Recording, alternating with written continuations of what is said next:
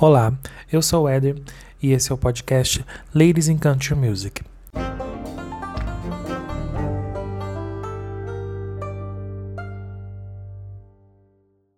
No episódio de hoje, eu vou falar sobre a 55ª edição do CMA Awards, a maior premiação de música country, que aconteceu agora no último dia 10 de novembro.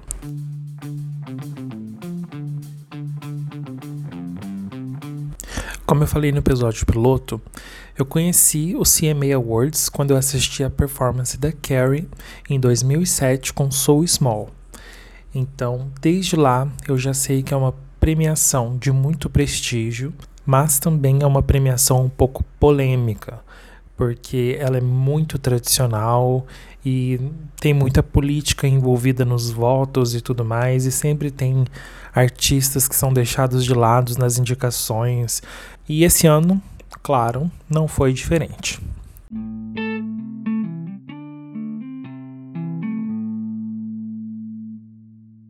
Então vamos começar falando sobre as indicações. O período de elegibilidade para poder ser indicado nessa premiação de 2021 era de 1 de julho de 2020 a 31 de junho de 2021. Então, todos os materiais lançados nesse período poderiam concorrer nas categorias. Pensando em cantoras country, a gente pode dizer que a gente não teve tanto lançamento que teve destaque, que teve reconhecimento do público, da crítica e tudo mais. Dá para contar na mão quantos álbuns foram lançados e conseguiram um certo status. E dos singles também. É sempre um ou outro que consegue algum destaque, que consegue aparecer ali nas plataformas de streaming ou conseguir boas posições nas rádios, enfim. Então a gente não teve muita coisa para ser indicada, mas tivemos uma grande surpresa. Gabby Barrett, ganhadora do American Idol, se destacou como a cantora que mais teve indicações esse ano. Foram quatro no total, cinco se a gente considerar que ela é compositora da música indicada a canção do ano.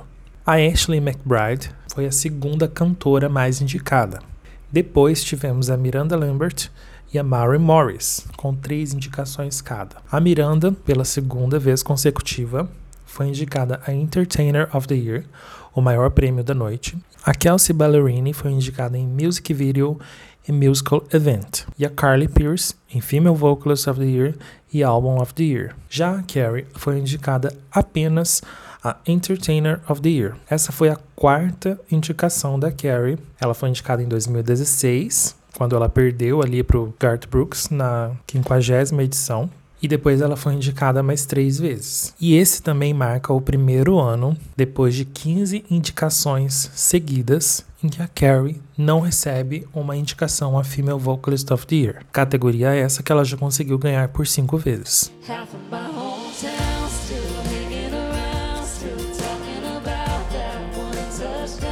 Antes de começar a premiação, eles sempre exibem algumas categorias na TV. E essas categorias dessa vez foram Music Video of the Year e Musical Event of the Year. E a Kelsey ganhou as duas categorias. Essa é a primeira vez em que ela consegue ganhar um CMA Award. Ela já havia sido indicada nove vezes no total. Então ela comemorou bastante ali nas redes sociais, estava super empolgada e sem querer tirar o mérito dela, né? Óbvio, mas às vezes eu me pergunto se muito dessa vitória também não foi pelo fato de ser um single em parceria com o Kenny Chesney, porque o Kenny Chesney é muito reconhecido nessa premiação. Ele já ganhou Entertainer of the Year algumas vezes ali. Mas pelo menos ela conseguiu ganhar, né? Conseguiu ser uma das mulheres que se destacou ali.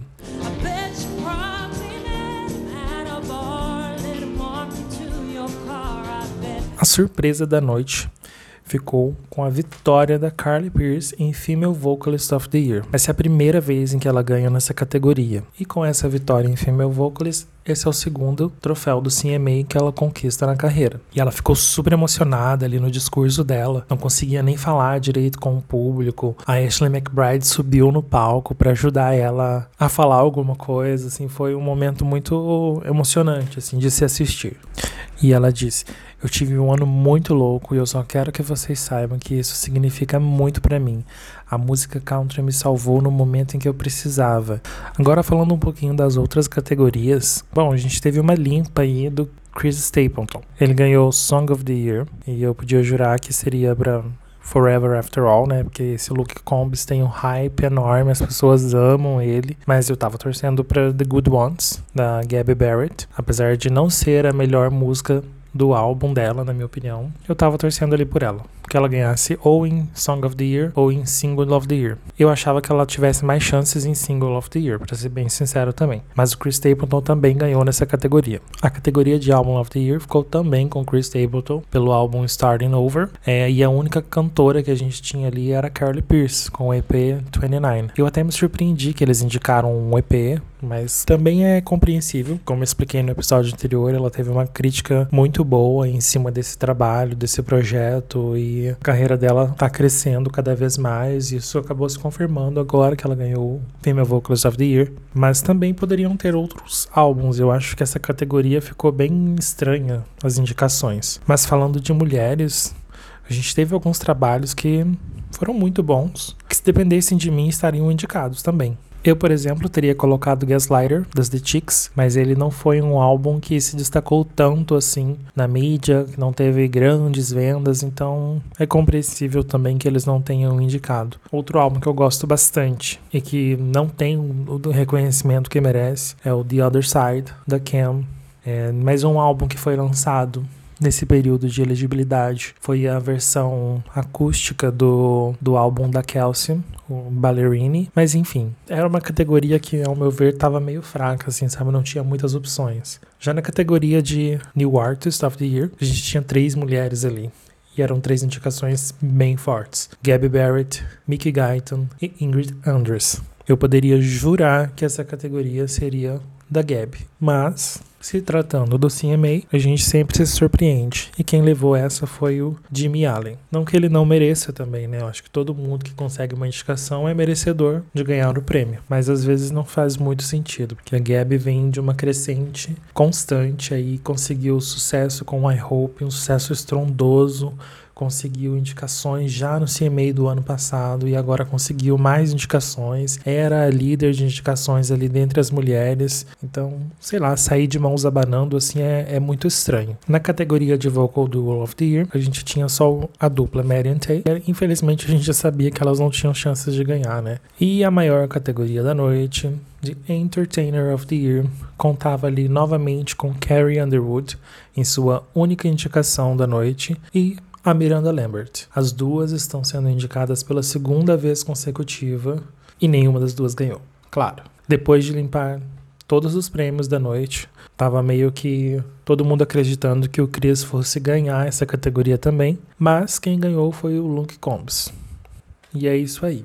CMA funciona dessa maneira. Como nas categorias a gente não teve muitos destaques para as mulheres, né? Só com a Kelsey ganhando ali duas categorias que nem foram televisionadas e com a Carly ganhando Female Vocalist of the Year, é, vamos falar então das performances.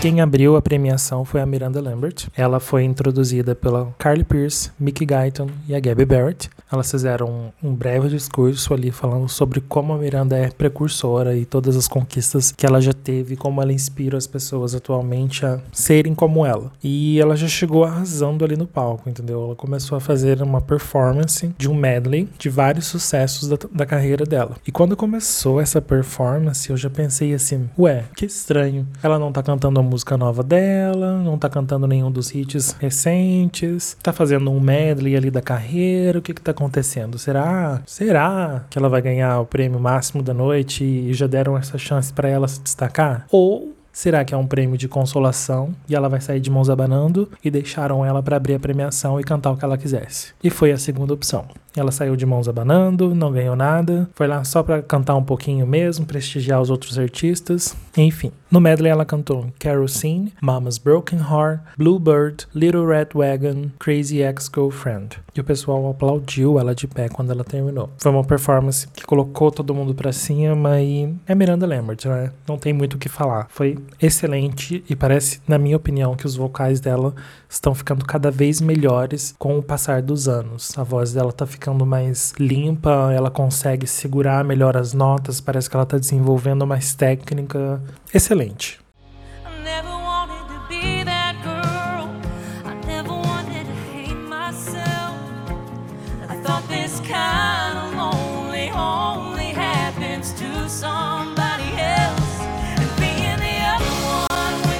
Carly Pierce e Ashley McBride cantaram o um novo single delas, Never Wanted to Be That Girl. Gente, quando começou essa performance e eu ouvi a Ashley cantando, eu já fiquei todo arrepiado. A voz dela é uma coisa que tem me surpreendido bastante, porque eu não acompanho tanto assim o material dela, não conheço toda a discografia ainda, conheço algumas músicas, mas tô ficando muito impressionado com a versatilidade dela, a limpeza na voz, a pureza, sei lá. Ela tem uma força, ela imprime uma interpretação assim que é única. E a performance foi simples, teve muito jogo de câmera, assim, às vezes eles afastavam e mostravam o palco, fazia aquele drama, deixava a Carly no fundo e a Ashley bem perto da câmera, assim, de perfil, e ficavam trocando isso. Foi mais focada nos vocais mesmo. Os figurinos delas eram opostos, uma estava vestida de branco, a outra estava vestida de preto, e isso meio que representando ali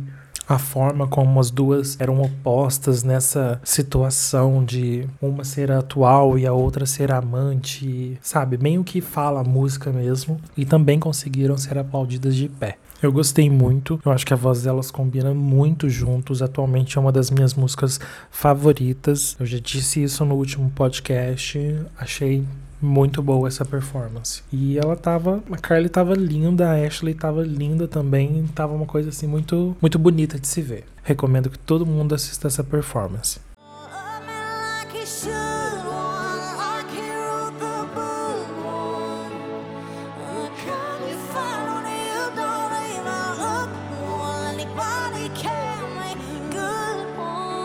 A Gabby Barrett cantou The Good Ones. Eu não entendo por que, que ela ainda tá insistindo tanto nesse single. É, esse single já rendeu o que tinha que render. Ficou ali várias semanas em primeiro lugar nas rádios, o que foi um feito memorável, claro, isso a gente tem que admitir. Mas já é uma música antiga e ela já cantou ali no CMT Artists of the Year, já fez performances na televisão, já cantou agora no CMA, sendo que ela já tem uma música nova de trabalho que é Footprints on the Moon. E a música ainda não emplacou, os números estão crescendo bem devagar, então não entendo. Ela vai lançar uma versão deluxe agora do novo álbum. É, tem algumas músicas novas e algumas regravações, mas até agora não entendi por que, que ela tá insistindo tanto nessa música. Talvez seja porque era a música que estava indicada, né? Mas eu teria ficado muito feliz se ela tivesse cantado outra música. Eu gosto que ela tem diminuído alguns vícios vocais que ela desenvolveu ali no começo da carreira e ela tá tentando cantar de uma forma onde ela fique mais confortável e a música não, não fica tão estranha assim, sabe? Quando ela tá cantando, porque no começo, às vezes ela cantava, por exemplo, I Hope. Quando ela cantava I Hope, eu achava que ficava muito diferente, assim, da, da versão original e em determinados momentos me incomodava um pouco. Com The Good Ones, ela já tem cantado de uma forma que lembra mais a versão do disco. E eu gosto quando o artista canta assim, sabe, bem fiel a, a como a gente tá acostumado a ouvir no disco. Eu acho que traz mais uma sensação de que, putz, esse artista é muito foda. Olha como que ele consegue segurar ao vivo uma performance igual ele gravou ali. Claro, né?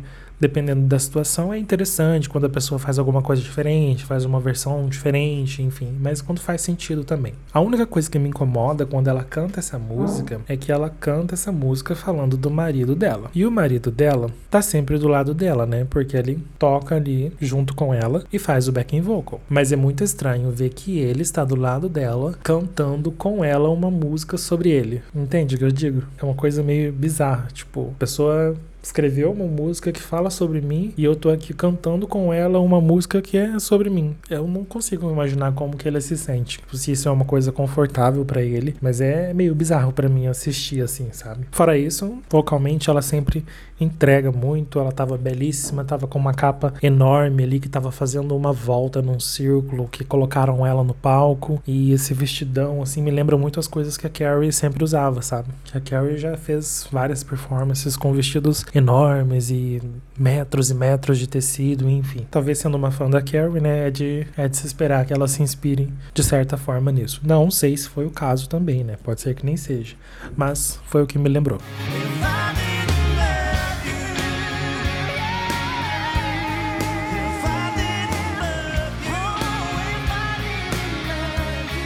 Falando de Carrie, outra artista que foi ali e que quando eu assisto CMA agora me traz um certo desconforto, porque a Carrie apresentou essa premiação por muitos anos, né, de 2008 ali até 2019. É uma coisa estranha, sabe, as caras que ela faz e a forma às vezes como ela tá aplaudindo e sorrindo. Às vezes eu sinto que no fundo, no fundo ela tá decepcionada com o fato dela não ter sido reconhecida como ela deveria ter sido reconhecida, mas ao mesmo tempo tem que ficar colocando um sorriso no rosto ali, tem que ficar, sabe, fazendo a linha educada e tudo mais. Mas enfim, falando da performance, ela cantou com Jason Aldean o novo single If I Didn't Love You, que já nem é tão novo assim, né? Mas que já conseguiu duas semanas em primeiro lugar nas rádios e apesar de estar caindo, continua em primeiro lugar. Ela estava belíssima, os vocais no ponto, sem exageros, sem forçar nada. O Jason Aldean até me surpreendeu, porque ele é uma pessoa que quando ele canta, eu vou falar uma coisa assim que vai ser meio estranho, mas quando ele canta eu sempre noto que ele tá assim, sabe, forçando muito, e ele fica vermelho vermelho e ele parece um balãozinho que tá pronto para estourar. Então, dessa vez não foi diferente. Ele tava ali vermelho, vermelho, cantando assim, e eu pensando, meu Deus, meu Deus, ele não vai dar conta de cantar essa música, mas ele segurou as, todas as notas certinho, não perdeu o fôlego, cantou junto com a Carrie e foi uma performance muito boa. Eu acho que para a primeira performance que eles fizeram da música, eles entregaram muito. Ficou excelente. Outras performances que a Carrie já fez pela primeira vez na TV assim, já me decepcionaram no passado, até mesmo no CMA, quando ela ela cantou Remind Me com Brad Paisley em 2011. Foi uma performance que eu não gostei muito. As luzes que eles colocaram no palco, a, a, forma como ela cantou, eu achei que tava meio estranho, assim. E dessa vez foi tudo muito no ponto, assim. Foi muito bom. Para mim, foi uma das melhores performances da noite. Não só porque eu sou fã dela, né? Mas é porque realmente foi muito boa. A música deixa um pouco a desejar, mas aí a gente já entra em outro critério, né? A gente tá falando aqui de entrega de, de performances. I used to think What God gave me wasn't fair. I prayed it all just to hide E a última performance das mulheres na noite foi entre a Mickey Guyton, a Britney Spencer e a Madeline Edwards. Elas cantaram Love My Hair. Essa é uma música que a Mickey Guyton compôs, inspirada em uma menina que sofreu bullying na escola por conta das tranças que ela usava no cabelo e onde a professora disse que ela precisava se retirar da sala porque as tranças dela estavam distraindo as outras crianças. E essa história viralizou lá nos Estados Unidos e as pessoas comoveram muito e ela acabou compondo essa música para falar sobre mulheres negras e sobre o cabelo crespo e sobre aceitação do, do próprio cabelo e aceitar a beleza natural que as mulheres negras têm. Enfim, as três cantaram ali e elas estavam com um cabelo assim super volumoso, uma coisa bem grande assim, modelada. A harmonia entre as três assim foi uma coisa impecável, ficou muito bonita a performance, muito emocionante, tem muita representatividade embutida ali. É uma dor que a gente não sente, mas que muita gente sente. Então acho que ela tá tendo um papel muito importante na música country de estar tá abrindo todas essas portas e quebrando várias barreiras aí.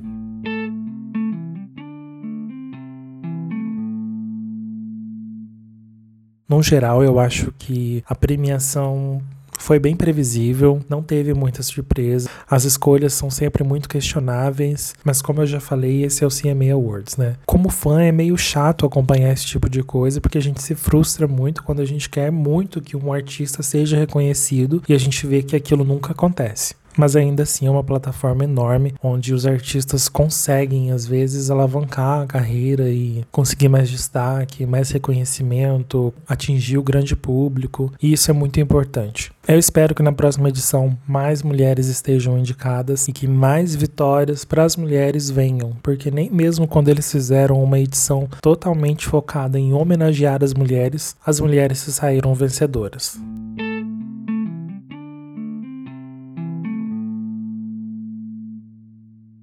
Bom, então é isso, pessoal. Eu espero que vocês tenham gostado. Diz aí pra mim, você assistiu o CMA Awards? Qual performance você mais gostou? Me segue aqui no Spotify, me segue lá nas minhas redes sociais, me segue no Instagram, arroba Music, me manda uma DM, compartilha esse episódio, mostre para os seus amigos que também gostam de música country, que também gostam do CMA Awards. Muito obrigado por todo o feedback que vocês estão me dando, por todas as dicas, por todos os comentários, por estarem ouvindo os episódios. Isso é muito importante. Muito obrigado mesmo. Então até a próxima. Abraços.